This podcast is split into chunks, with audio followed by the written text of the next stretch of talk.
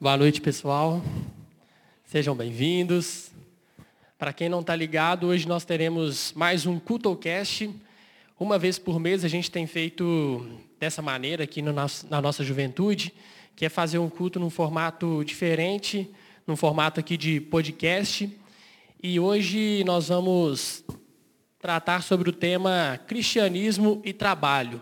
Mateus já deu uma adiantada ali, e só para contextualizar, nós estamos vivendo numa era de intensa produtividade, né?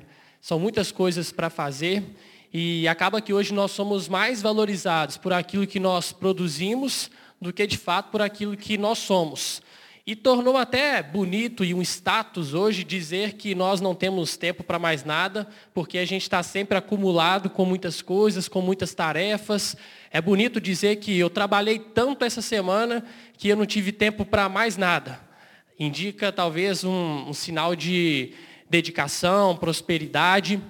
Mas ao mesmo tempo tem muita gente dedicada no trabalho, se esforçando para caramba e ainda assim insatisfeita na vida profissional.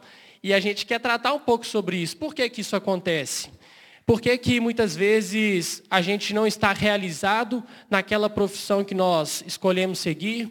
Por que, que muitas vezes a gente se sente inútil naquele lugar? Será que nós estamos no lugar certo? Será que nós estamos alinhados com a vontade de Deus? É, como que a gente consegue medir se a gente está realmente é, dando um tempo e colocando o trabalho no lugar que é devido, ou será que ele está tomando um lugar que não é prioridade, que, tomando um lugar de prioridade na, na nossa vida? Estas questões nós vamos tratar aqui agora. E eu sei que muita gente aqui não está inserida no mercado de trabalho, tem muita gente que ainda está estudando. Gente, esse podcast também é para vocês. Porque daqui a pouco vocês vão estar inseridos na vida profissional, daqui a pouco vocês vão ter que escolher uma profissão. Alguns aqui já, já têm uma vida profissional, já têm uma profissão e estão trilhando essa jornada. Mas eu acredito que vai ser um momento de muito aprendizado aqui para nós hoje. E eu estou com a honra aqui ó, de ter hoje dois convidados especiais. Um deles vocês já conhecem aqui, que já é uma carinha bem conhecida, é o nosso querido pastor Léo Arouca. Aí, galera. O pastor Léo, para quem não sabe, acho que a maioria já deve saber, ele é engenheiro, trabalhou por muito tempo, atuou por muito tempo na engenharia e aí chegou um período em que ele teve uma direção e decidiu priorizar ou trabalhar integralmente na igreja. Então hoje ele não está exercendo a engenharia, ele continua sendo engenheiro, mas não está exercendo a profissão e atua integralmente aqui na igreja como pastor da IMC. E do meu outro lado, o nosso querido Aurélio Aroca, mas me desculpa, tá? Mas é difícil chamar de Aurélio, porque eu te conheci como Lelinho, então Lelinho fica mais, mais legal de te chamar e mais íntimo, com certeza. E qualquer. Os aplausos, os aplausos, claro. Pode. Falou que está com mais moral que o Léo, também achei, viu? E qualquer coincidência, qualquer semelhança aqui não é mera coincidência, tá, gente? são irmãos em Cristo e no sangue também. Para quem não sabe, Lelinho e Léo são irmãos. Léo e Lelinho, essa dupla bomba. Mas eu apresentei aqui rapidinho e queria que eles falassem, de forma assim bem breve, né, resumida, um pouquinho da trajetória de vocês, é, da trajetória profissional, de que, que vocês fazem. Vamos começar aqui com o Lelinho, então. Pessoal, boa noite. Tudo bem? Já falaram aí, pode me chamar, meu nome é Aurélio, mas pode me chamar de Aurélio, não brincando. Pode me chamar de Lelinho, não tem problema não. Mas antes de tudo, eu queria só é, dizer que se eu estou aqui, né, primeiro agradecer o convite né, do Vinícius aí da juventude, mas se eu estou aqui e o que eu sou, né, e principalmente do que eu sou, não o que eu tenho, né, eu posso é, dizer que eu sou grato a Deus. Né? Então, tudo que eu conquistei, é, a minha família, né, é, com certeza foi motivo de oração. Então, acima de tudo que nós vamos falar aqui, tudo tem um princípio, né? Que é o princípio da oração. E a gente vai caminhar por isso daqui a pouquinho. Mas quem eu sou, né? Além de ser o irmão do Léo, né? eu tenho é, três princesas, né? A minha esposa, a Priscila, talvez alguns conheçam. a Isabela e a Luísa. A Priscila é filha do pastor Joaquim, da Márcia, né? Não sei quem conhece. E, é, além disso, eu, eu, me formei em administração de sistemas de informação. Depois eu conto um pouquinho a história disso, porque é, apesar de eu é, ser mais velho do que o Léo e parecer mais novo, né, Léo? É, eu já tenho algum tempo aí rodado e, e, na minha época existiam só as profissões que eram as profissões mais comuns, né? É, direito, tudo. Nós vamos caminhar por isso daqui. E aí começou a haver uma transição de novas profissões. E a gente vai falar sobre isso aqui. Né? E venho trilhando a vida na área de tecnologia, né? de TI. Eu comecei com IBM, então grandes multinacionais, Sonda, hoje eu estou numa outra multinacional. E a gente vai falar um pouco sobre isso. Passo para o Léo aí.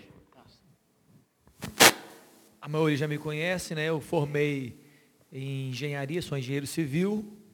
Eu me pós-graduei em negócio, me tornei um executivo de uma empresa e eu cresci na área de gestão e de, e de coordenação de equipe, liderança de, né, de filiais no Brasil inteiro. Essa foi a minha formação. E até que um dia eu tomei a decisão, coincidentemente aos 40 anos, né, muitas pessoas dizem, vocês são muito novos, né?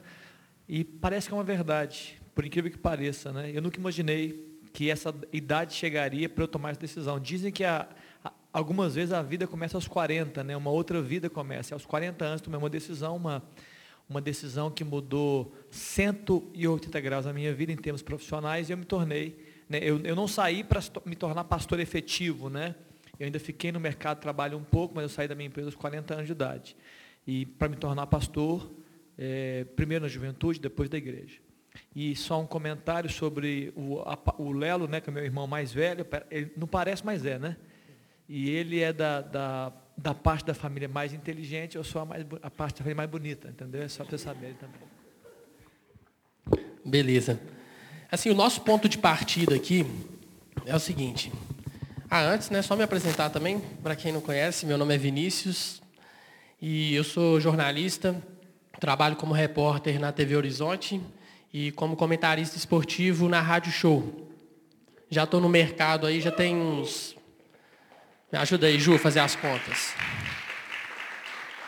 Formei em 2014, já comecei a trabalhar. Então, desde então, estou na área, na luta também, sirvo aqui na IMC. E o nosso ponto de partida, galera, é o seguinte: saber se o trabalho é uma bênção ou uma maldição? Assim, o que, que a Bíblia fala sobre trabalho? E aí eu separei aqui um trecho da Bíblia, está lá em Gênesis capítulo 3, versículos do 17 ao 19. Leozão pode até colocar ali, que a galera pode acompanhar. E diz assim: E ao homem declarou, isso é Deus dizendo: Visto que você deu ouvidos à sua mulher e comeu do fruto da árvore da qual eu lhe ordenara que não comesse, maldita é a terra por sua causa. Com sofrimento você se alimentará dela todos os dias da sua vida.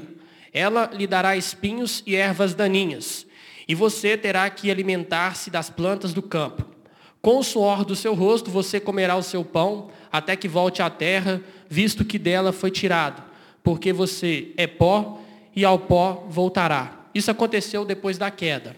E assim, pegando esse trecho aqui, para mim dá uma sensação de que, homem, agora o seu trabalho é sofrimento, o seu trabalho é o castigo e você vai ter que se esforçar demais, vai ter que suar, correr um dobrado para poder conquistar o, o pão de cada dia.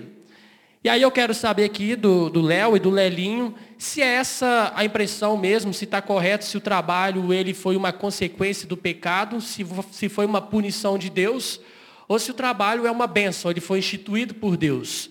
E eu começo aí com você, Léo.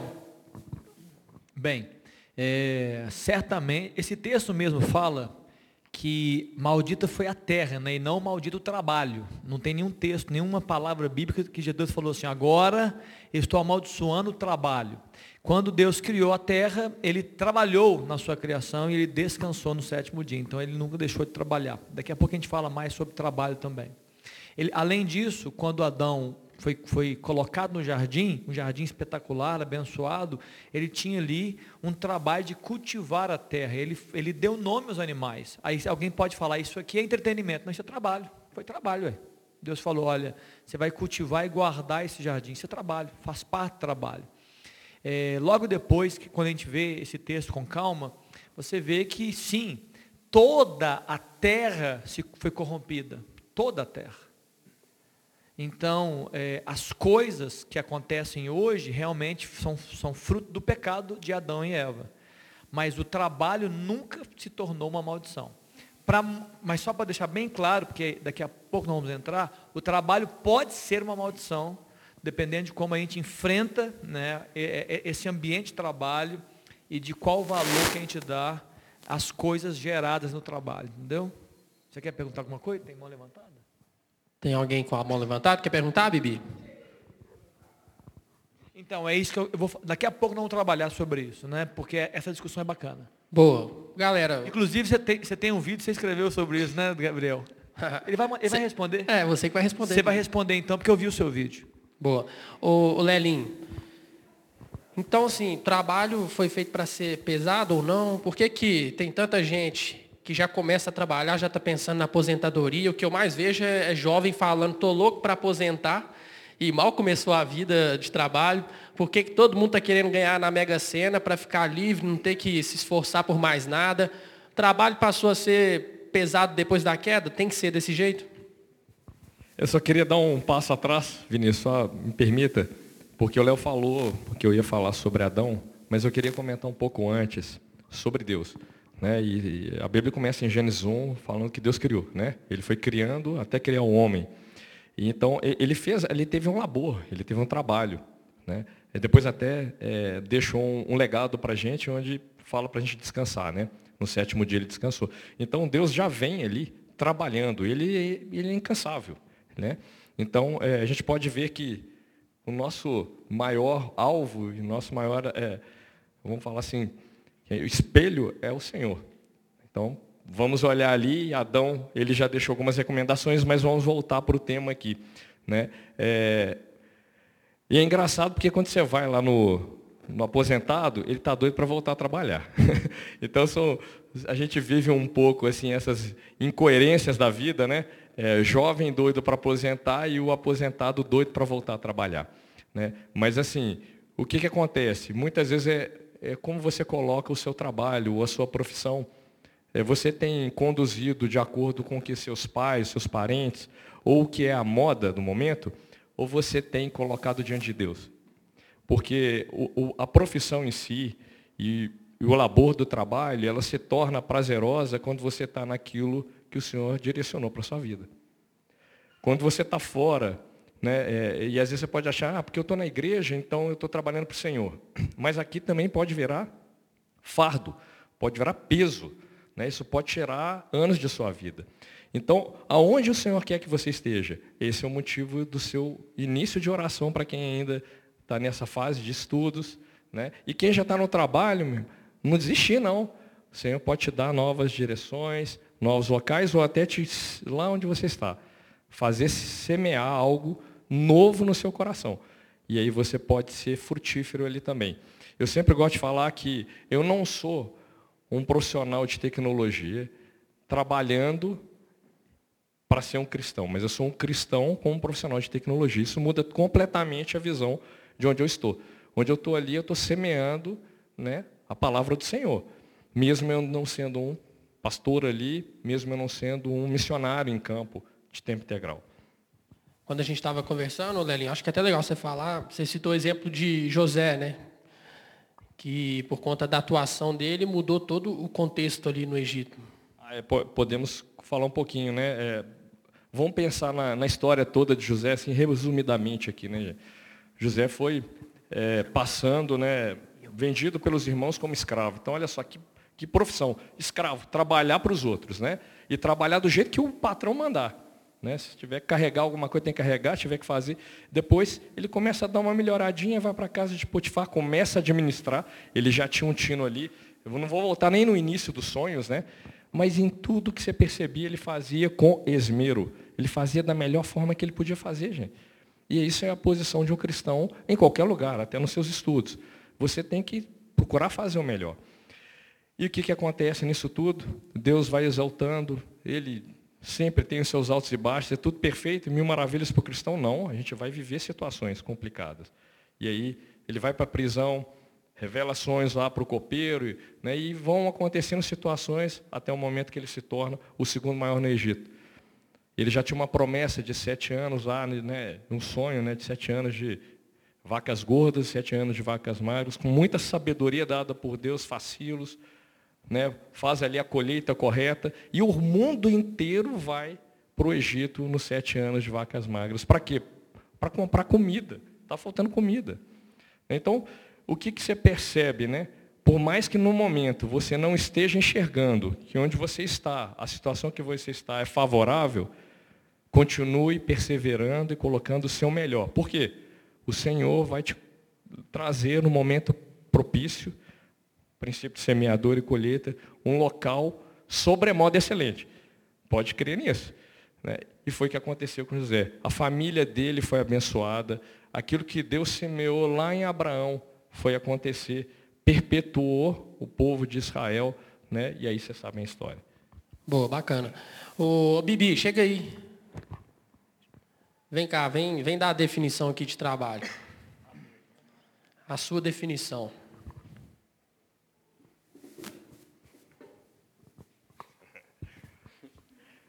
Né, que definição de trabalho tem duas, né? Assim, na verdade tem várias, tem. Só que eu vou falar três principais aqui, que é, é um é conjunto de atividades produtivas ou criativas e o outro é um profissional regulado, né, de que seja remunerado e assalariado. E tipo assim, é, se for colocar no, no conceito de trabalho de remuneração e de profissional, é, eu não colocaria que Deus trabalhou, mas se eu colocasse em, em atitude produtiva ou criativa, eu colocaria que Deus trabalhou. Então, às vezes as pessoas confundem muito também, vivem a vida toda em um, sendo que era para ele estar tá fazendo os dois, né? E um tem limite, né? que seria o profissional, tanto que existe aposentadoria, né? Boa, salva de palmas para o Bibi. E aí, Léo, quer complementar?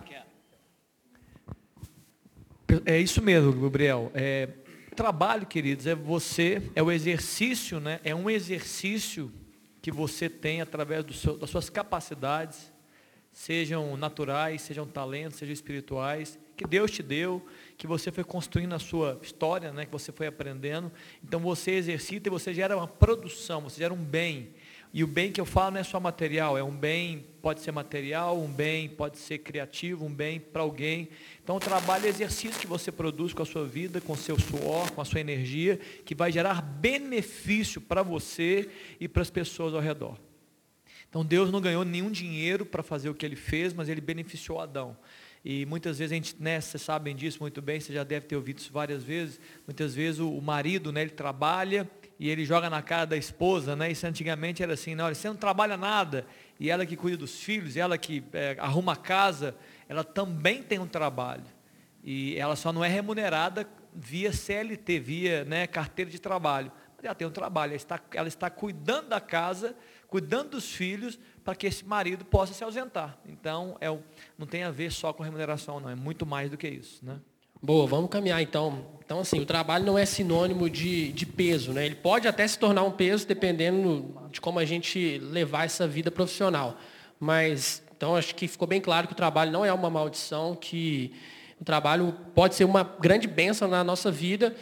Mas e aí, eu queria caminhar para, a seguinte questão. Se o trabalho ele pode ser bênção, se ele foi instituído pelo próprio Deus, é, se temos exemplos positivos na Bíblia, a gente citou aqui José, a gente pode até falar do apóstolo Paulo, que é muito conhecido por conta da pregação do Evangelho, mas Paulo não era um cara assim à toa, né? ele fabricava tendas e utilizava daquele recurso para poder também continuar fazendo as suas viagens e pregar o, Evangelho.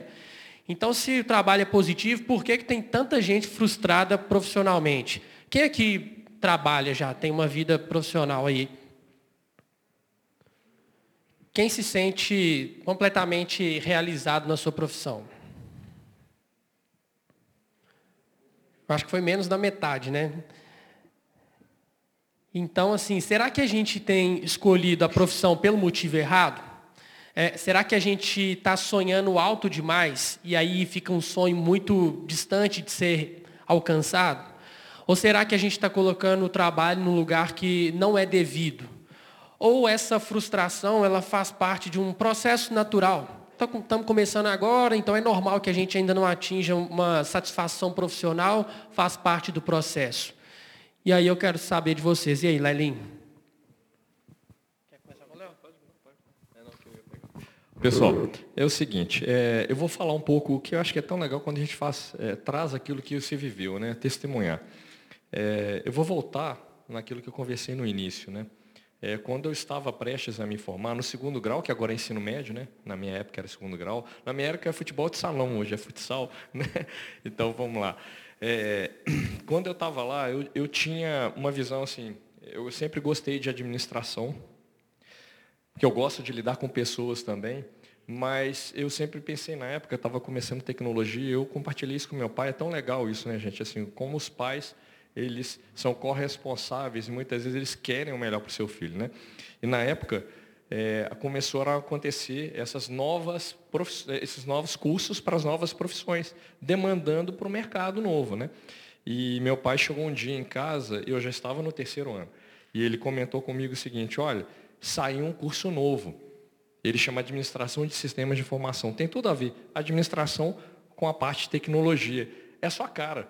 E foi interessante que ele compartilhou isso com o diretor da empresa dele, meu pai é engenheiro também.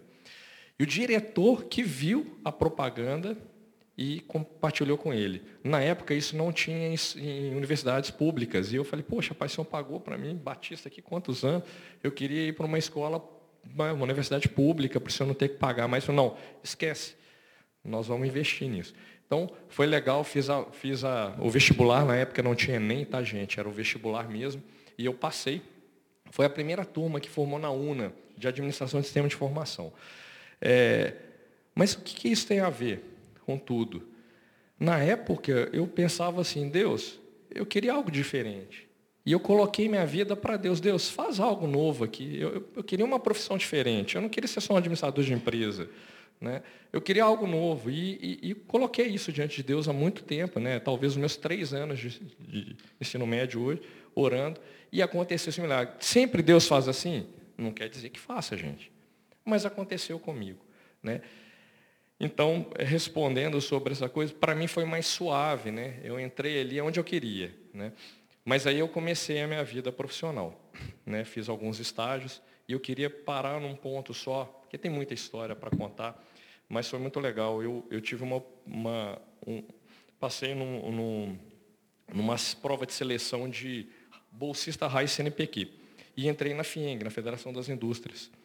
Quando eu estava lá, é, eu fiquei, eram acho que cinco ou seis meses como bolsista, e a minha bolsa tinha findado, meu gerente, na época, falou, olha, sua bolsa acabou, nós gostamos de você, você ainda está na faculdade, nós vamos te contratar como estagiário. Tudo bem? Eu, tudo bem.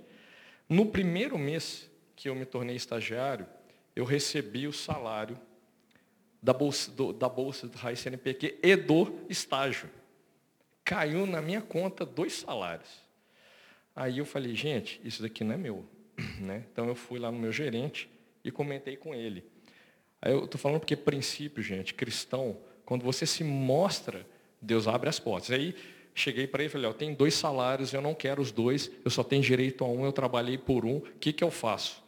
Aí ele falou assim, Saca o seu dinheiro, entrega na mão da secretária ela compra por material.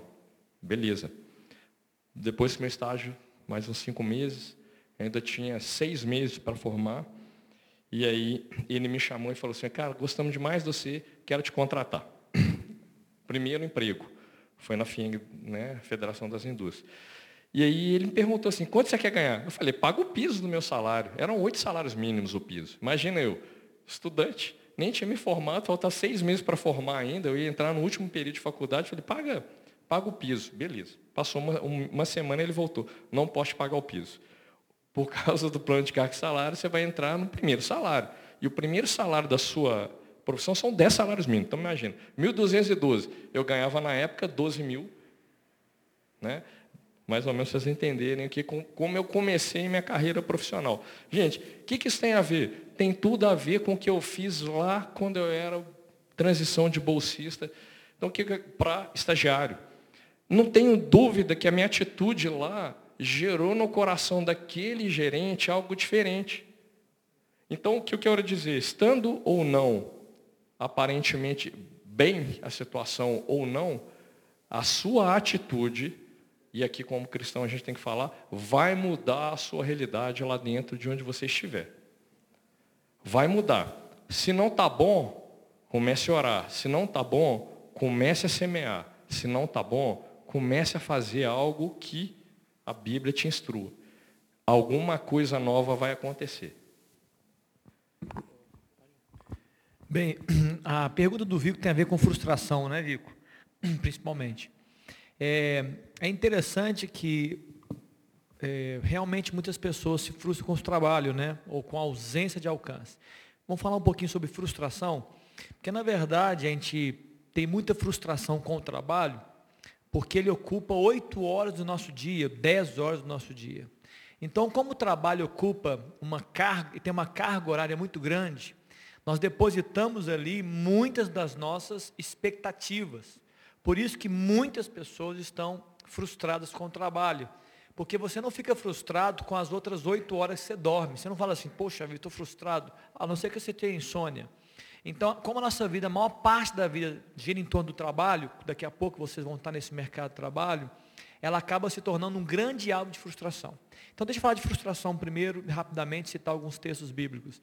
Então, a primeira coisa, você precisa trabalhar as suas expectativas né, e ajustar a sua perspectiva é, diante do Senhor.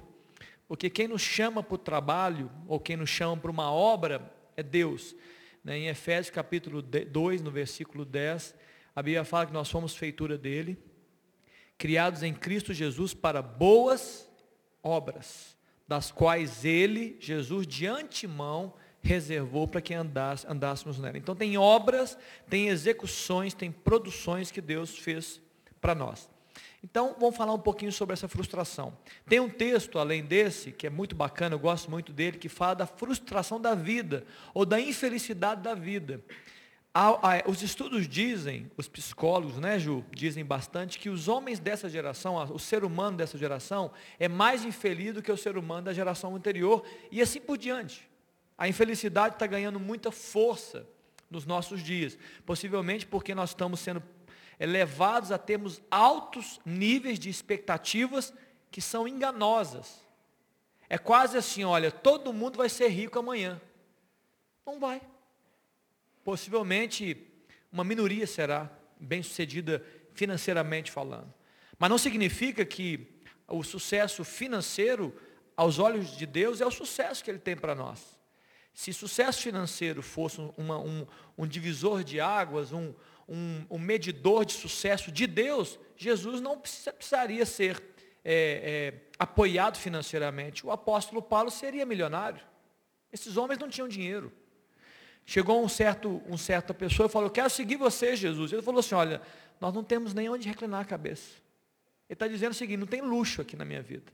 Então a ideia do dinheiro, que é um Deus chamado Mamon, ele oprime aqueles que estão seguindo seus preceitos e conceitos. Ele oprime. Ele pode dar grana, como ele dá muita grana, mas ele oprime. E aí, falando sobre frustração, olha que está em 1 Coríntios 15, 19. Fala assim, ó, se a nossa esperança em Cristo se resume só a esta vida, somos os mais. Eu falei errado? Ah, tá, porque o seu NVI, né? É, pega o, o revista atualizada. Aqui fala mais digno de compaixão.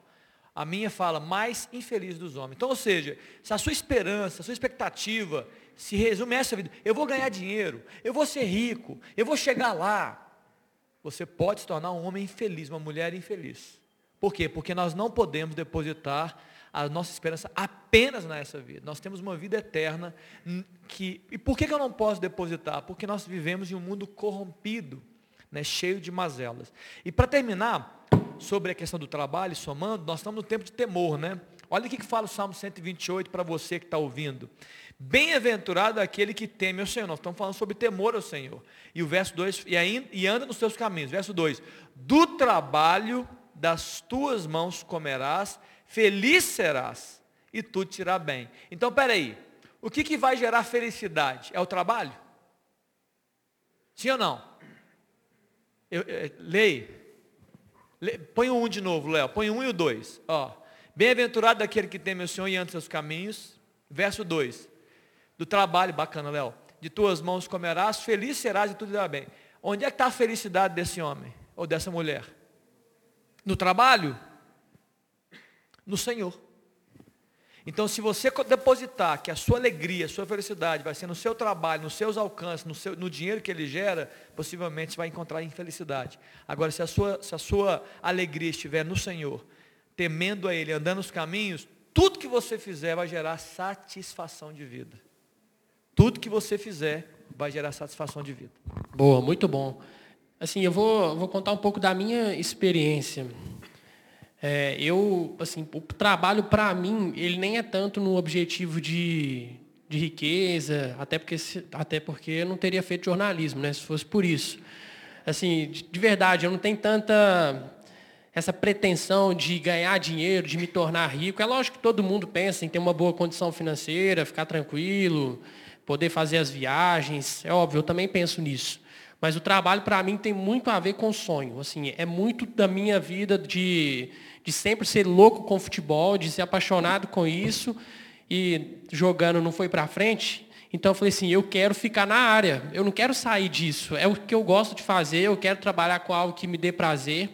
Eu acho que nisso não tem nada de errado, só que para mim é uma linha muito tênue, porque entre colocar isso como uma perspectiva positiva de estar na área e de colocar isso como uma idolatria na minha vida. E isso me pega assim várias vezes entre saber esse limite. E eu coloco, deposito muito minha esperança e, e todas as minhas forças nos meus objetivos profissionais. Isso às vezes me atrapalha muito no meu, meu relacionamento com Deus. Então, assim, nessa, durante essa pandemia eu tive. A gente está indo por quê? Para dois anos de pandemia, né? Dois anos e meio. Nesses dois anos e meio, eu tive três oportunidades profissionais. Eu trabalho como repórter na TV Horizonte. Espero que ninguém de lá esteja escutando isso aqui agora. Tá? Não divulga para o pessoal, não. Mas assim, não é brincadeira. O pessoal sabe, não é onde eu gostaria de estar. Porque eu gostaria de trabalhar só com futebol, que é o que me dá prazer. Onde eu trabalho lá na Rádio Show, mas não tem como sair da TV, porque pelo salário não teria como eu viver só, só da, do futebol. E nesse período eu tive três possibilidades de trabalhar só com futebol, em emissoras grandes que eu gostaria de trabalhar, e, e as três deram errado. E assim, isso me, é lógico que isso é natural trazer uma chateação, eu acho que é do, é do ser humano, mas para mim causou uma frustração, eu acho que além da conta. Não é no sentido de, ah, fiquei chateado, bola para frente, Deus está no controle, de me deixar assim, realmente deprimido, passar uma semana assim, repensando, será que é isso mesmo? É, por que, que as coisas nunca, nunca se abrem? Por, que, por que, que sempre para no meio do caminho? E assim, eu agradeço muito a Deus pelas negativas, pelas portas fechadas, porque elas me fazem voltar para o Senhor. Talvez se elas tivessem sido abertas no momento que eu estava, eu me perderia na jornada cristã. Então, assim, eu sou muito grato a Deus pelos nãos, porque eles me fazem voltar para o Criador, eles fazem voltar para a presença de Deus e falar assim, filho, é, é, aquele versículo, né? Buscai em primeiro lugar o reino dos céus e a sua justiça, e as demais coisas serão acrescentadas. Para mim é um dilema, é uma luta, e eu sei que eu preciso vencer isso. Então, para mim a frustração tem muito nesse sentido assim do valor que eu dou para o meu sonho profissional. Então, assim, é um processo de realinhamento de sonhos o tempo todo. Eu sei que algumas pessoas podem passar por isso, tem pessoas que têm a vida profissional como sonho. Para mim é um sonho. Então, assim, Deus, ele não se comprometeu comigo em realizar os meus sonhos pessoais. Eu tenho isso bem claro para mim. Ele nunca falou assim, Vico, vou, vou realizar todos os seus, os seus sonhos profissionais. Então, eu não posso colocar Deus como se fosse um, como se fosse culpa dele, ou que como se ele tem obrigação de atender todos os meus sonhos. O que eu tenho que fazer é, eu tenho que me adaptar à agenda do Senhor e ver o que Ele tem para a minha vida. Sabe, não é trazer Deus para a minha vida do jeito que eu estou construindo, do meu jeito. É, Senhor, eu tenho que me encaixar no seu contexto, naquilo que o Senhor tem para mim. E se o Senhor tivesse sonhos, beleza, mas se não tiver, isso não vai gerar frustração, porque meu coração está no Senhor e a alegria está no temor a Deus, como Léo leu esse versículo. Então vamos seguir aqui. É uma questão que eu acho que muitas pessoas têm dúvida, é o seguinte. É, como saber, então, se minha vida profissional está alinhada com a vontade de Deus? Um exemplo, eu, assim, eu tenho duas propostas de emprego, eu tenho dois caminhos a seguir. A galera que está estudando e está prestes a fazer vestibular, ah, eu tenho dúvida nesse curso ou nesse, entre fazer odontologia ou direito. Será que um Deus está e o outro Deus não está? Será que existe uma resposta certa? Eu tive, há um período, duas propostas. E eu fiquei muito na dúvida, assim, muito na dúvida em que seguir, e até conversei com o Léo, troquei ideia com algumas pessoas com medo do, da seguinte situação: será que se eu tomar essa decisão, eu vou estar desagradando a Deus? Então, será que Deus tem uma, será que Deus tem uma resposta clara para todos esses pedidos, para todas essas dúvidas? Se sempre Deus vai mostrar uma resposta, ou às vezes Deus não interfere nessa decisão? Toma a decisão e onde você estiver eu o abençoo. Como é que vocês enxergam essa questão? Assim, é, vou voltar no, no princípio da, da dependência, né? Eu acho que em tudo que a gente tem que fazer é depender do Senhor. E eu sempre, pelo menos na minha vida, eu pautei da seguinte maneira: Deus, onde o Senhor abrir as portas e escancarar, eu vou estar indo, né? E o Senhor vai fechar o que não é para ser. E se o Senhor fechar as duas portas, vamos supor que, né, no exemplo aqui de duas, eu vou entender que o Senhor quer que eu fique onde eu esteja. Então, assim, é, essa é a dependência. Deus vai com toda a convicção, eu tenho convicção disso, Ele vai direcionar se você estiver tranquilo, esperando nele, né? mesmo, eu sei que a gente tem que tomar ações, né? você manda o seu currículo, você faz uma entrevista, mas em oração, Deus vai conduzir, Ele vai abrir a porta correta, eu não tenho dúvida disso não. É, eu queria só dar um, um, toque de frustração, que é muito legal a gente lembrar, eu, eu comecei a minha carreira é, logo depois que eu, que eu saí da FING, eu fui para. Eu tive desemprego também, tá, gente? Não é tudo mil maravilhas. Mas aí, quando eu voltei, eu voltei para a IBM e eu queria ser um gerente de projetos. Já estava virando moda isso, entre aspas, né? poucas pessoas no mercado. E eu me tornei um gerente de projeto. Mais uma vez, assim, eu vejo assim, eu não pedi para ser. Eu começava a orar, via que era uma profissão legal, a empresa estava se movimentando para ter um escritório de projetos e me convidaram. Então, assim, eu vejo como que Deus é, foi sempre me moldando nesse caso de, de, dependência mesmo.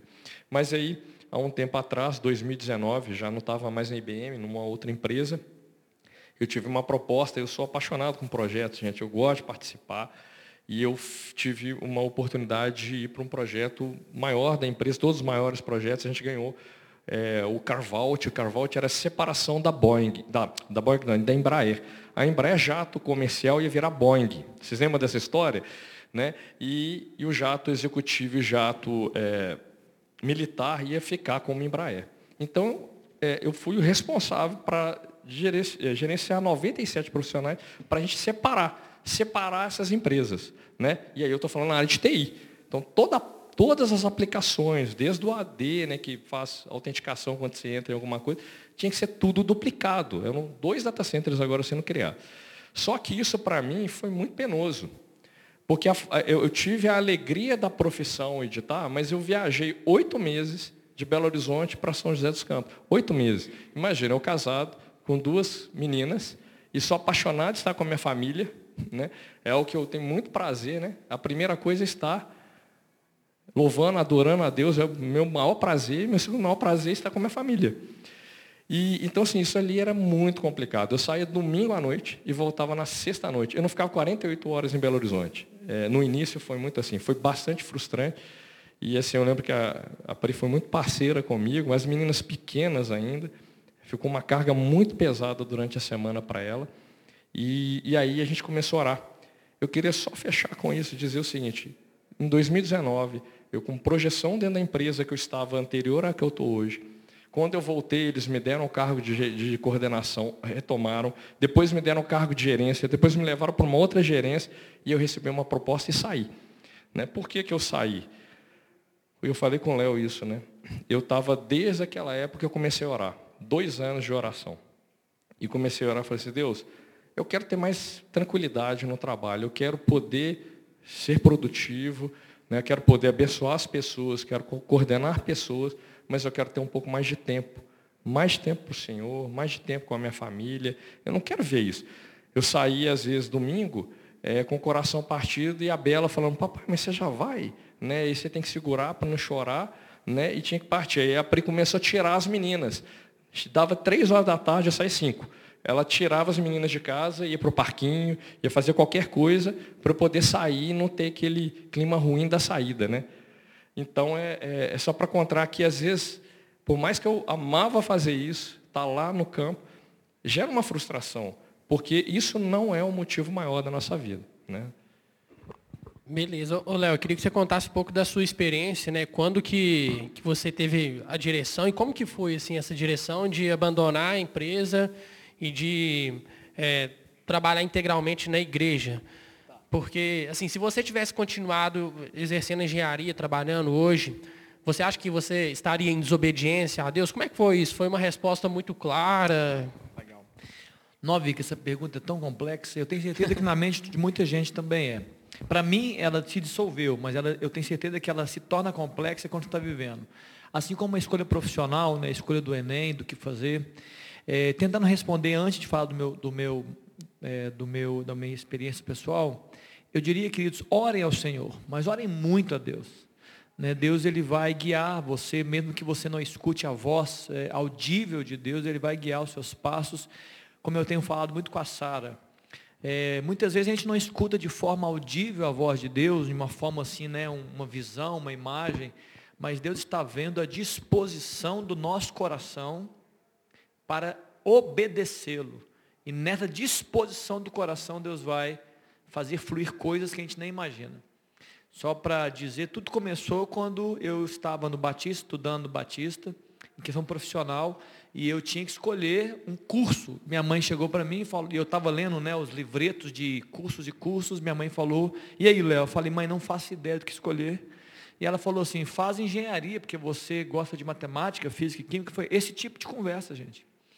E eu falei, tá bom, vou fazer então. Não, perdão. Aí ela falou assim, conversa com seu pai, seu pai é engenheiro mecânico. Aí eu falei, meu pai, pai, minha mãe falou para fazer engenharia mecânica. Eu falei, de maneira nenhuma maneira nenhuma. Tem campo para essa engenharia, não, está acabada. Eu falei, aí eu voltei na minha mãe, mãe, o papai falou que é para fazer engenharia mecânica, não. Ah, então faz civil, porque você tem uns tios que são engenheiros civis, quem sabe dá tudo certo. Falei, tá bom, mãe, engenharia civil.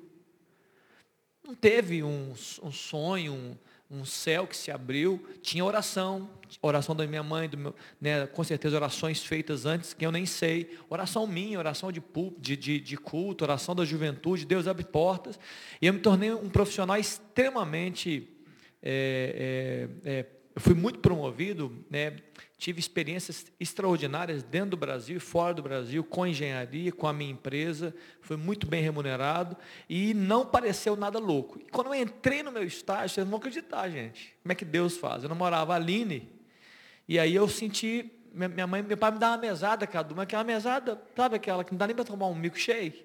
Falei, não, tá com vergonha, estou namorando agora, eu tenho que pagar uns, né, um sanduíche, o um podrão, né? Eu tenho que levar ela para poder, sei lá, no aniversário dela, dar um presentinho melhor. E eu falei, vou fazer estágio. Vou fazer estágio. Foi desse jeito, gente. Não foi estágio pelo trabalho e pela obra. Foi estágio para dar um presentinho para minha namorada, que era a Aline. E aí eu cheguei, ela estava na faculdade. Olha como é que aconteceu. Cheguei e falei, Aline, avisa lá que eu quero fazer estágio. Fiquei nervoso agora. Vou fazer estágio. Era meio horário, porque eu estudava na federal, tinha aula de manhã. Era uma loucura mesmo meu horário. Aí ela chegou, na empresa que eu trabalhei 19 anos da minha vida, o, o estagiário falou assim, olha, hoje, hoje à tarde, falou assim, ó, estou saindo, não quero ficar mais. Uma menina que trabalhava nessa empresa, que, que era da sala da Aline, na escola, na faculdade, ouviu. Aí à noite ela fala assim, seu namorado é engenheiro civil, estagiário? É, é, traz. No outro dia de manhã, o meu currículo estava na mesa do cara. O, o estagiário disse num dia, no outro dia de manhã. À tarde eu estava fazendo entrevista. O estagiário falou, poxa vida, eles me querem aqui não, porque foi tão rápido. E eu fiquei lá, queridos. Foi desse jeito, parece um, um, um, sopro, né? uma coisa muito louca. E eu fiquei lá 19 anos da minha vida. Então, vamos trabalhar o seguinte. Com a idade de vocês, eu me converti com a idade de vocês, eu tive minhas primeiras experiências muito fortes com Deus. E eu tive, né, nessa fase de adolescente, jovem, eu, eu senti no meu coração, por meio até de palavras de jovens e de adultos, que eu tinha um chamado na minha vida. Eu não, eu não, eu não sabia exatamente que era um chamado pastoral, Mas eu sabia que a minha vida profissional né, não ia durar muito. Mas duraram, durou mais de 20 anos até. E aí eu, então eu sempre, todas as vezes que eu trabalhava, né, eu, aí eu me tornei um profissional, fui contratado, blá, blá, blá, fui crescendo, crescendo, crescendo. E todas as vezes, um dia, eu lembro da tia Suzana, que é a esposa do pastor Ari, ela falou, e eu contando aqui os testemunhos, né, nas minhas salas dominicais, eu dava aula aqui, depois a gente fala sobre isso. Eu lembro que eu cheguei e falei, olha, fui promovido de novo. Aí a tia Suzana falava assim, olha, é, Léo, estou achando que a sua vinda para a igreja, para ser pastor, vai ser muito longe. Tá? Eu disse para ela assim, olha, eu, na hora, viu gente, não foi programado não, não estava preparado. Na hora, a palavra de Deus veio. A Bíblia fala que Davi, o rei Davi, queria comprar um terreno para Deus, para construir uma obra ao Senhor. E ele foi no dono do terreno, o terreno falou de maneira, é para Deus é de graça. Ele falou, não, eu nunca vou dar para Deus o que não me custe nada. Eu respondi dessa forma para a tia Suzana, para tia Suzana, eu estou sendo promovido, estou em paz sobre isso, mas eu não vou dar para Deus o que não me custe nada. Na hora certa. Eu posso estar no auge da minha carreira, como eu estava, no auge da minha carreira, e com projeções grandes, eu vou abrir mão para o Senhor. Então, esse chamado, ele percorreu os meus 19 anos de profissão. E eu estava ali vivendo um dia depois do outro, orando sempre, minha esposa sabia, a Aline sabia, olha, uma hora, uma hora a gente vai sair. E eu, toda vez que eu era promovido, meu salário aumentava, né, eu pude aproveitar o dinheiro que eu ganhei. Né? Eu lembro que o Espírito Santo falava comigo assim, olha, é, aproveita, é, mas não se assenta nessa posição não, que você vai sair. E foram 19 anos eu, eu, eu recebendo essa palavra. E nos últimos cinco anos antes de eu sair, Vico, cinco anos antes, isso intensificou, queridos, foi muito forte. Eu comecei a ficar muito incomodado com o meu trabalho. Eu não era infeliz, eu era extremamente bem remunerado. Eu, eu, eu tinha assim, eu, eu, eu não fazia conta para fazer viagem, por exemplo. Marcava viagem internacional em, em, em março e viajava em julho. O nível financeiro que eu estava. Mas com cinco anos antes eu falei, meu Deus, tem alguma coisa acontecendo. E vocês vão entender isso na vida de vocês quando chegar a hora. Fechou, vai fechando, parece. E eu não fiquei triste nem frustrado, mas o Espírito começou a me compungir, eu fui sendo quebrantado e eu fui gerando isso. E eu lembro que em 2000, eu saí em 2017. Então, em 2015, em janeiro de 2015, eu levei uma carta para o presidente da empresa. Né? Eu era um dirigente da empresa e alguém que poderia decisão. Eu levei a carta para ele e falei assim, olha, eu queria sair do trabalho. Mas eu não queria sair integralmente, não, eu queria sair meio horário. É doido, né? Tem uns caras que são doidos, eu sou um deles. Eu queria trabalhar só meio horário, vocês podem cortar para menos da metade o meu salário, porque eu quero com meu outro meio horário fazer alguma coisa. Era trabalhar para a igreja de graça. Aí ele falou, não, o seu cargo não permite isso. Tá bom, fazer o quê, né? E não me mandou embora, podia falar, vou mandar embora esse sem ver. Não, continuei trabalhando. Aí teve uma mudança de presidência do 15 para 16. Em janeiro de 16, um ano depois, o que, que eu fiz? Mandei uma carta e fui chamado para reunião com o novo presidente. Falei, olha, eu estou querendo trabalhar só meu horário. É louco, gente. Imagina chegar em uma empresa, num cargo. Eu queria trabalhar meu horário, você pode pagar até menos da metade do que eu ganho também. Só que para ele eu falei assim, olha, o que está fazendo da sua vida? Eu falei assim, olha, eu vou ser sincero. Eu vou cuidar de pessoas. Eu vou pregar o evangelho. Está muito forte. Ele falou, você é louco. Ele era um católico carismático, um cara que eu já tinha conversado, orado com ele outras vezes. Ele falou assim, Léo, quando eu recebi a sua carta, eu falei assim para um diretor que era o Francisco Savato, eu falei, eu vou, vou mudar o Léo, vou mudar ele de, é, a mentalidade dele. Eu vou deixar ele comigo. E foi assim que eu, eu fiquei com ele, um ano e meio. Mas ele falou assim, olha, vou, qualquer argumento que ele tiver, eu vou contrabalancear. Se ele falar de dinheiro, de, de outra empresa, eu vou. Você vem falar que Deus está te chamando para uma obra. Eu não sei o que dizer. Agora é o seguinte, vai lá orar. Vai orar. E foi desse jeito comigo. Vai orar, a decisão é sua. Eu não tenho como intervir. Porque você deu o único argumento que eu não tenho argumento. Falar de Deus aqui para mim? Agora, se você quiser ficar, tem muito trabalho, né? tem muita obra para fazer. E aí, naquele momento, eu estava orando e eu entendi que eu tinha que ficar e fiquei mais um ano e meio com esse presidente. Um cara muito querido, Renato Botelho. Não é meu primo não, mas é um, tem o meu nome também, Botelho. E aí passou um ano e meio, as coisas vão afunilando, afunilando, afunilando, e ele saiu. E nesse momento eu saí. Mas antes disso, eu converso com a minha esposa, vocês que estão aí namorando, casados, e eu procuro entrar em acordo com a minha esposa. Eu quero que vocês façam isso também quando vocês estiverem casados. Então eu nunca falei, vou fazer a minha vontade, né? A minha família também é muito importante para mim. Ela tem valor, a Aline tem valor, minhas filhas têm valor.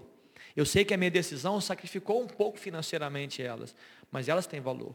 E eu lembro que a Aline colocou, nós colocamos várias condicionantes para eu sair do meu emprego. Isso, isso cinco anos, muito, muito anos, muito antes desse momento. Ah, que você saia empregado na igreja, por exemplo, né? Sairia pastor oficial da igreja. Que você sai ganhando a metade do que eu ganhava, tadinho. Eu, nem hoje eu ganho metade, imagina naquela época. Como, como pastor presidente da igreja. Que você sai ganhando a metade. É, que eles se demitam e você ganhe todas as indenizações. E tinham várias condicionantes. Falei, tem certeza, Aline? Está ficando difícil. Deus pode, né? Aí, aí nessa hora nós temos fé, né? Não, eu tenho fé, porque Deus é Deus de milagre. Aí tá bom, querido.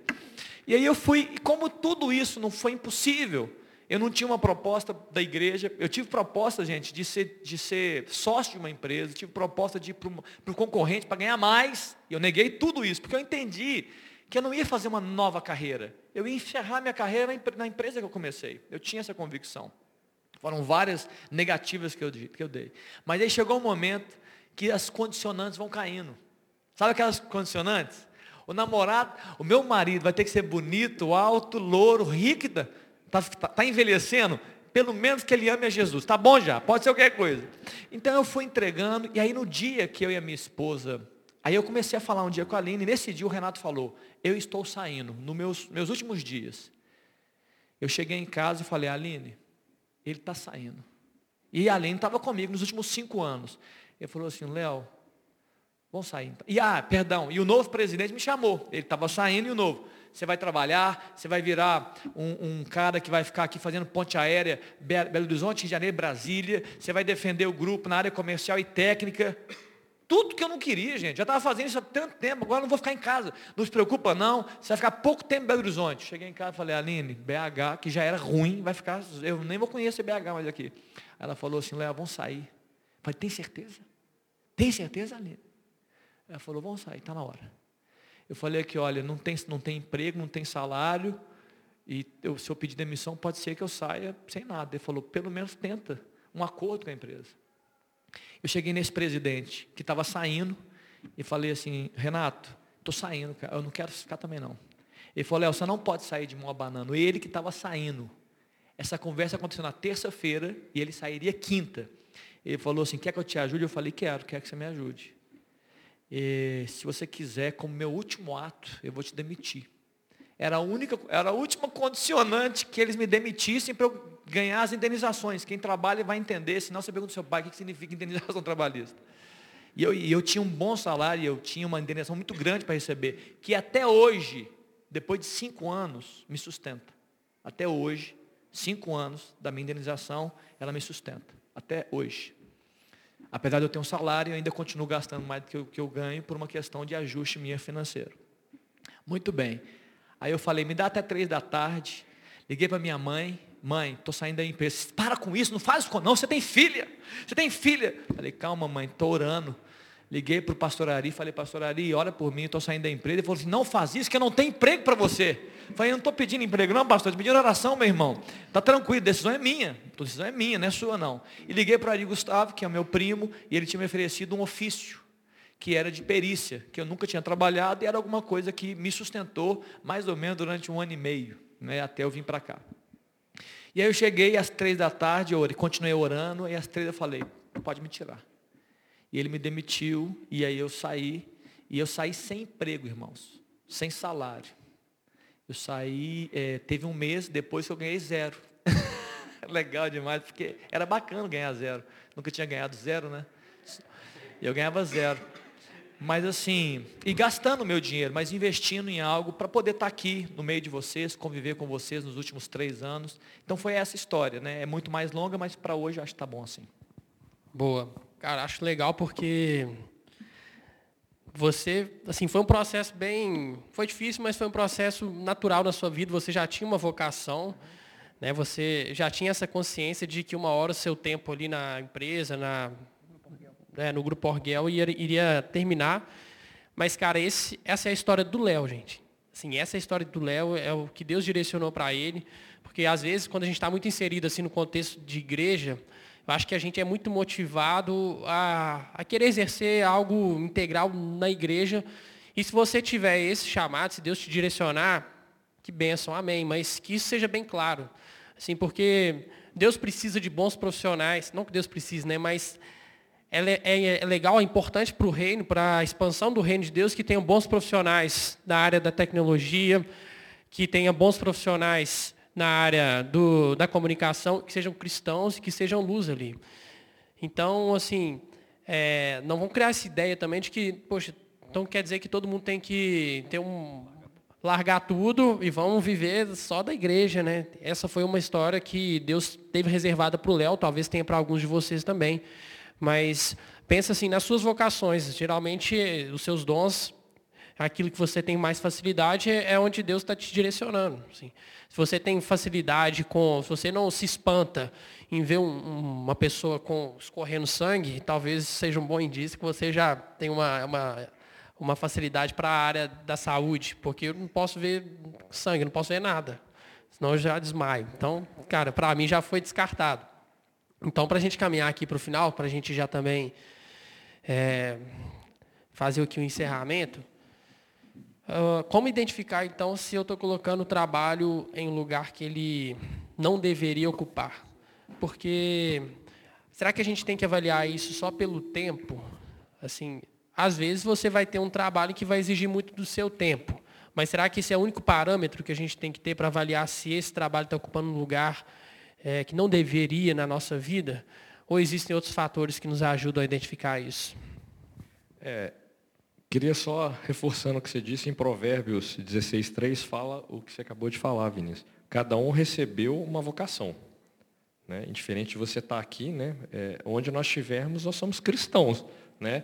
Nós estamos levando Jesus ali, né? Do Senhor. Então, ele deve glorificar a Deus, você, eu, você, através de seu bom trabalho e consagrar ao Senhor todas as suas atividades. Está em Provérbios 16, 3, tá?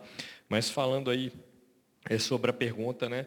É, eu comentei um pouco, né, sobre algum, alguns afazeres que foram um pouco mais puxados para mim. Tem momento, gente, que é assim mesmo. Eu que trabalha um pouco em projetos, cara, tem momento que a gente está muito assim.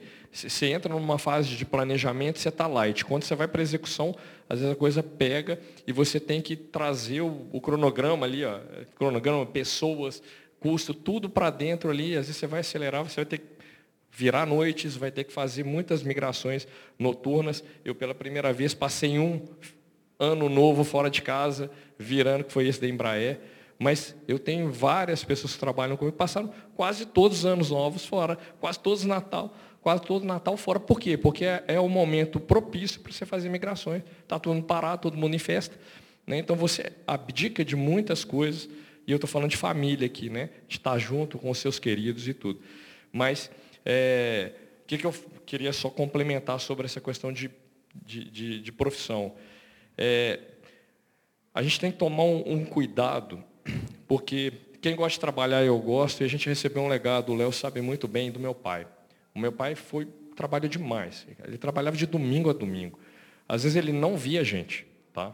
Às vezes ele entrava num ritmo, quando a gente era pequeno, que ele não nos via, porque quando ele chegava já tínhamos dormido, e quando ele acordava, era 5, 4 da manhã, ele já tinha saído. Quem roda obra e trecho de obra, como meu pai é engenheiro Cara, ele, ele saía de casa, rodava 100 quilômetros para ir para as obras e ficava, e quando voltava. Então, a gente herdou muito isso. A gente gosta de trabalhar, né? É, mas a gente tem que tomar um certo cuidado. Quando eu, ah, recentemente, fui para essa nova empresa, é, no início, é, você tem que dedicar. Então, é, e eu ainda fui na pandemia, né, gente? Eu mudei em maio, é, 3 de maio do, de 2021, foi ano passado, já passaram um, assim, um ano aí é, eu tinha que dedicar. Eu tinha 30 pessoas respondendo para mim, não conheci ninguém. Cheguei numa empresa que não fui indicado. Eu até falei com o Léo, né, que eu falei assim, Léo, tem dois anos que eu estou orando. Eu lembro direitinho que a gente conversou logo depois. Como é que você está? Não, estou feliz. O que, que aconteceu? Eu falei, cara, pela segunda vez eu fui recolocado por alguma coisa que é mídia social hoje, é o LinkedIn. A primeira foi vagas, ponto, porque na época, 2011, não existia LinkedIn não, tá, gente? As duas vezes foi fruto de oração, não tenho dúvida, porque eu não fui indicado. Aí eu falei, ó, oh, Léo, eu acho que foi assim, tem dois anos que eu estou orando. Acho que o meu, descobri depois, o meu diretor atual, ele falou, cara, o RH não consegue a pessoa que eu quero. O que, que eu vou fazer? Eu vou contratar o prêmio para mim no LinkedIn e vou começar a pesquisar os meus concorrentes para trazer alguém de lá. Aí me achou. Fechamos lá. Aí eu falei, ô Léo, ele acha que ele contratou o prêmio, ele acha que ele pesquisou os nomes, mas na verdade é Deus estava direcionando. Ô, ele chama Anderson, ô Anderson, contrata o prêmio aí, cara, porque seu RH é muito ruim. Né? Ô, Anderson, faz o seguinte, cara, vai nos seus concorrentes. Ah, aqui em Belo Horizonte tem algumas empresas que são sua concorrente. Vai lá, cara. Então, assim, é Deus fazendo um movimento, né? E como eu disse, foram dois anos de oração, gente. Eu estava feliz, lá estava, estava igual o Léo, eu estava prosperando, eu estava. Mas tinha algo diferente, né? Então, assim, é, temos que tomar cuidado. Então, no começo, realmente, eu trabalhei muito, home office, né? eu tinha que me dedicar, mas eu sentia que é, eu tinha que dar uma parada. Né?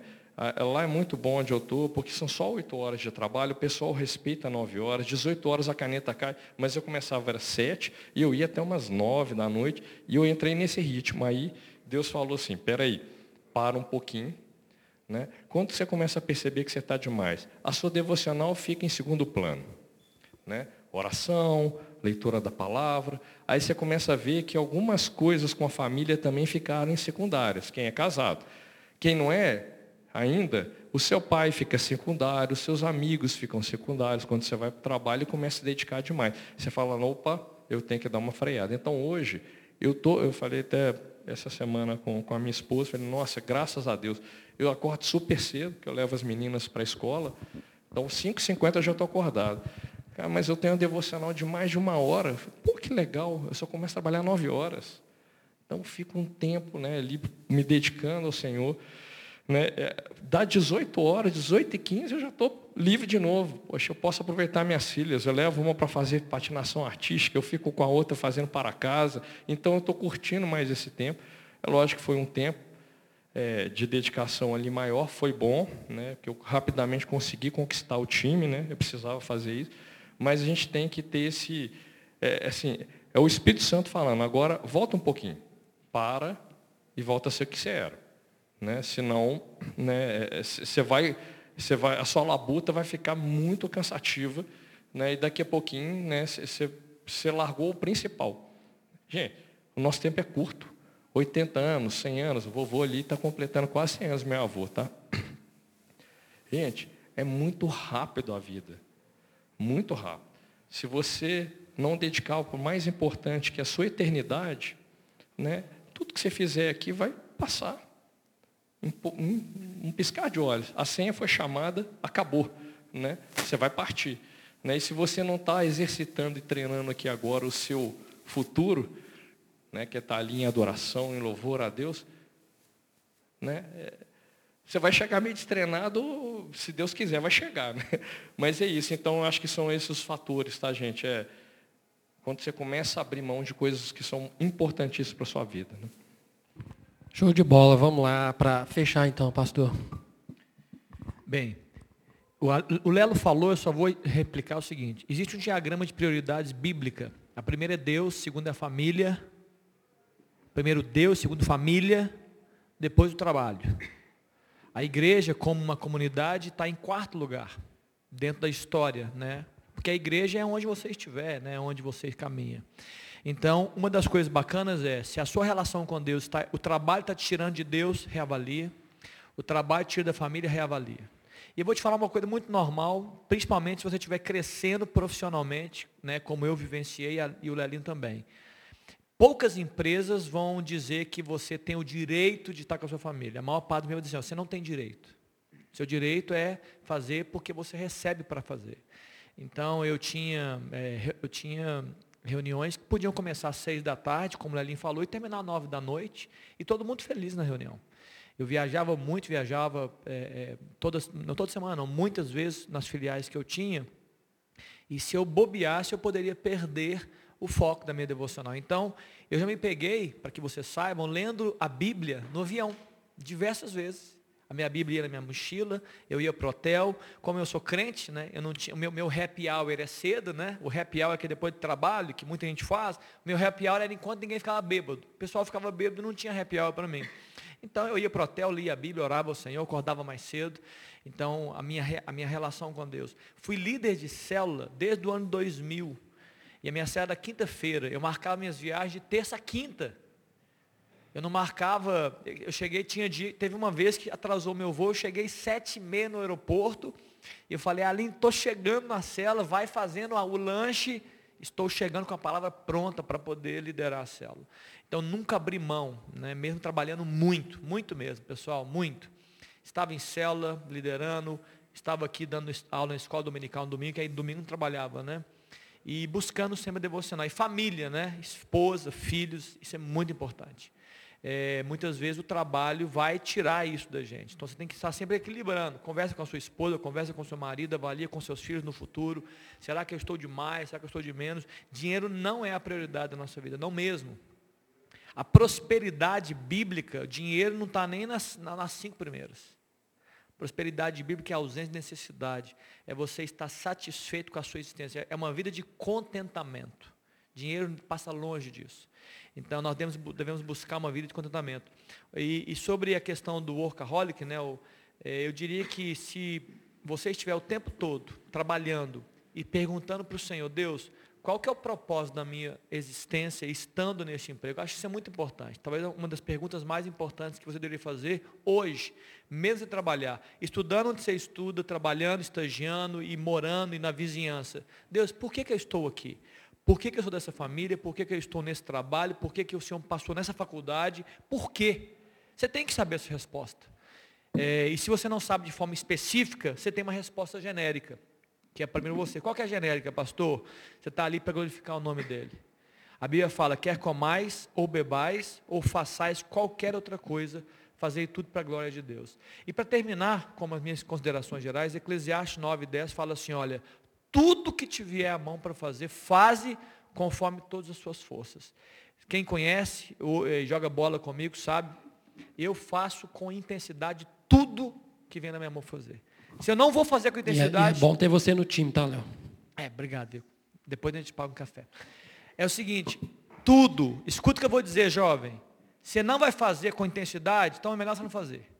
Vai ser chato para você, vai ser chato para o para quem está do seu lado para fazer, ou para um chefe, ou para uma liderança, vai ser ruim. Faça com intensidade. Faça com todas as suas forças. Faça no tra... Entrei no mercado de trabalho. Cara, aprende, estuda, respeite seu chefe, honra, os seus, os, honra lá as suas lideranças. Eu preciso aprimorar. Vai aprimorar. Eu, eu me pós-graduei em negócios, eu fiz programa de desenvolvimento de dirigentes. Eu fiz, eu cresci. Então faz isso na sua vida. Alé, mas e, e, agora? Vai orando e Deus vai conduzindo a sua vida e você vai ser muito bem aventurado se você continuar no temor do Senhor. Tá bom, queridos? Já dei minhas considerações gerais para não demorar Beleza. muito. Não, Jóia, a gente, só para finalizar aqui então, é, não existe assim uma profissão mais santa do que a outra, desde que você não esteja em desonra a Deus, né? desde que você não esteja no, lugar, no local que você precise ser corrupto, eu não estou falando disso, mas por muito tempo eu ficava me perguntando, poxa, eu vejo a Ju, minha esposa, que é psicóloga, cuidando de tantas vidas, cuidando da saúde emocional das pessoas, e eu estou lá falando de futebol para um monte de marmanjo, é, falando de entretenimento, o que, que, isso, que, que isso vai agregar de valor? O trabalho dela é muito mais, mais santo, ela é muito mais crente que eu. Ela é mais crente que eu, tá, gente? Mas não por isso. É, e assim, Deus foi me mostrando, olha quantas pessoas que você encontra no dia a dia. Olha quantas pessoas que você convive. Ah, o mais importante nem é exatamente assim o nosso ofício, mas é o que a gente faz ali naquele ambiente. Então, teve um, uma situação bem legal. Teve um domingo que eu preguei aqui e eu falei sobre a expressão da nossa esperança, o tema na época era sobre esperança, como expressar a razão da nossa esperança, esse era o tema. E eu falei sobre aproveitar as oportunidades, sobre ouvir a voz de Deus. E nesse dia eu orei e falei assim, Deus, me dê mais oportunidades assim no meu trabalho. É, pode até ser que o que eu fale não, não vai impactar muitas vidas, porque eu estou falando no, estou falando de futebol, gente. É uma coisa, parece uma coisa boba. Mas ali tem tanta gente que precisa ouvir do teu amor. E nesse dia eu trabalhei, eu trabalho praticamente todos os finais de semana. E eu cheguei no meu trabalho, no estúdio, e um dos, dos meus colegas falou assim, eu estou sentindo esse ambiente tão pesado aqui hoje. É, você pode orar por nós, Vinícius, antes de começar aqui a transmissão? Cara, eu nunca, eles nunca tinham, nunca tinha comentado nada sobre isso, sabiam que eu era cristão, e eu tive a oportunidade de orar naquele dia. Então, assim, Deus pode nos dar tantas oportunidades de sermos usados no nosso trabalho, então não subestime a sua profissão, não subestime as suas vocações, se você vai seguir uma área X, Y, se você tem essa facilidade, essa vocação, cara, é ali que você vai ser usado, é ali que Deus vai te abençoar. Para fechar, então, vou pedir o Lelim para orar. É, por, essa, por essa questão, por área profissional, eu sei que muitos aqui ainda nem estão trabalhando, mas que Deus possa te direcionar e que você tenha uma vida profissional bem sucedida e aquilo que o Lelim falou, que você não, é, não deixe isso ser o, o, foco da sua vida, mas que você seja um cristão dentista, um cristão médico e não um médico cristão, que a sua identidade não seja perdida onde você estiver. Você ora para gente, Lelim? Vamos lá, vamos ficar em pé, pessoal. É, tem um versículo que fala em Salmo 25, 14, que ele fala que a intimidade do Senhor é para os que o temem, né, aos quais ele dará a conhecer a sua aliança. Então, é, eu acho que isso resume muito o que a gente quer falar. A gente precisa do temor do Senhor para que a gente possa caminhar. Caminhar na nossa profissão, caminhar na escolha dos nossos cônjuges, caminhar é, na escolha dos amigos, que amigo a gente também escolhe, né? É, então é isso. Vamos orar e mais uma vez agradeço e que o Senhor possa mesmo num debate é, falar no coração de cada um de vocês aqui, né? Que, que tenha produzido fruto e esse fruto seja fruto mesmo para fruto de vidas aí para vocês se resgatarem no mundo aí onde estiverem, nas escolas, faculdades, né? é, pessoas que careçam aí da, da presença de Deus. Vamos orar? Deus, nós te agradecemos, primeiro porque o Senhor nos escolheu. Nós somos tão gratos porque o Senhor tem é, falado ao nosso coração desde que um dia decidimos, Deus, é, reconhecer o Senhor como Senhor e Salvador. E nós te pedimos, Deus, que nesse dia, o dia que se chama hoje, o Senhor possa penetrar no coração de cada jovem, de cada adolescente aqui, Pai, cada adulto que esteja nesse lugar. O Senhor prescrute, sonde os corações e te pedimos, Deus, que o Senhor venha trazer a resposta certa, a direção correta, o alvo certo, Deus. E onde quer que eles estejam, ali nas suas escolas, faculdades, no trabalho, que o Senhor traga a eles é, estratégias. O Senhor traga, traga para eles, Deus, sonhos. Que o Senhor mude situações. Que o Senhor traga pessoas que eles possam conquistar corações ali, que o Senhor, acima de tudo, seja o principal ali, motivo de estarem ali, Deus. Que eles possam ter corações rendidos, Deus, ao Senhor, apaixonados por estarem na presença do Senhor e fazendo a diferença onde quer que estejam, Deus. Em nome de Jesus, Deus.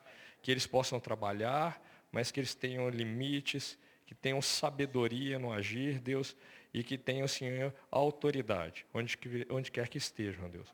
É o que nós te pedimos em nome de Jesus, Deus. Amém? Amém. Dois recados aqui rapidinho. É, primeiro, ainda sobre o tema, quem quisesse algum aconselhamento nessa área, sobre profissão, dúvidas em que área seguir, procure a gente, procure a liderança, procure o Léo, Lelinho. Lelinho já. Você já teve com a gente na, na juventude, não já, Lelinho? Na época do tio, do tio Flamínio?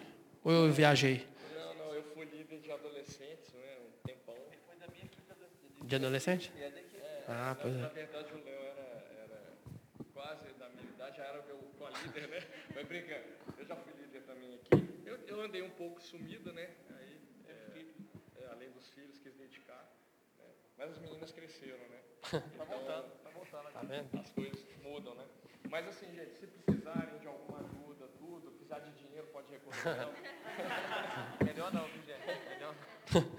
E, e a outra, outra aviso é que amanhã a gente tem o culto Gerações, tá, galera? O culto de integração, então todos venham. E é para chegar mais cedo e sentar na frente. E, e para vir de preto. Não é isso? É para vir de preto. Eu já vou repetir a blusa para facilitar. Pode vir com a blusa do galo. Pode, que é preta. Já que horas? Tem horário? É. Quem for ajudar na recepção pode chegar 10